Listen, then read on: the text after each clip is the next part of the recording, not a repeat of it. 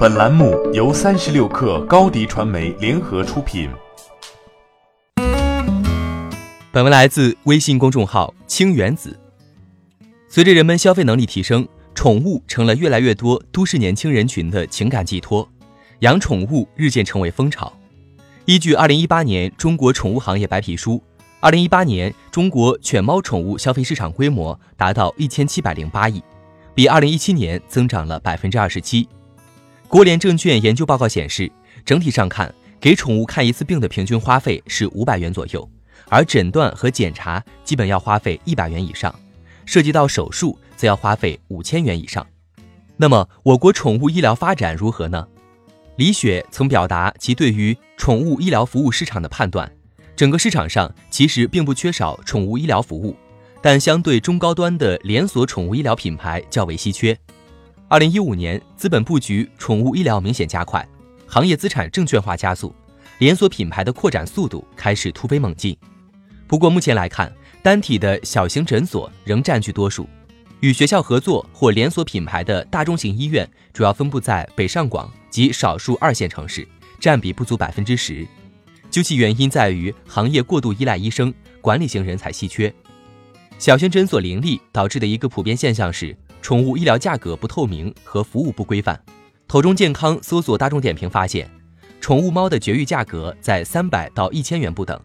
宠物狗血常规检查有十几元到几百元不等，价格千差万别。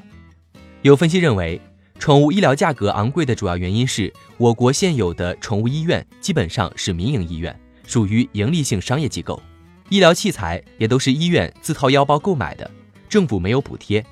宠物医疗费用实行的是市场调价机制，供求关系在很大程度上直接决定了宠物医院收费标准的高低。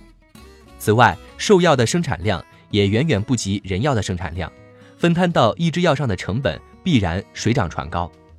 而事实上，价格高昂、标准不一背后，也透露出宠物医院专业性不足、缺乏标准化管理的弊端。数据显示，二零一八年全国有近十万名宠物医生。取得职业兽医资格证的人员不足六万人，兽医职业资格伪造、宠物医院常规经营执照伪造等现象常有发生，且与宠物医疗快速发展相比，监管长期处于空白。站在宠物经济爆发的前夜，对玩家而言，显然有足够的市场空间可以挖掘。但于铲屎官们，需要的是价格和服务品质双优的宠物医疗，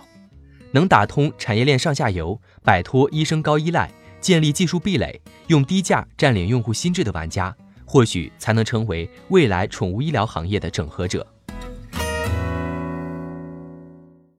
欢迎添加 baby 三十六克 b a b y 三六 k r 加入克星学院，每周一封独家商业内参，终身加入学习社群，聊风口谈创业，和上万课友一起成长进化。高迪传媒，我们制造影响力，商务合作。请关注新浪微博高迪传媒。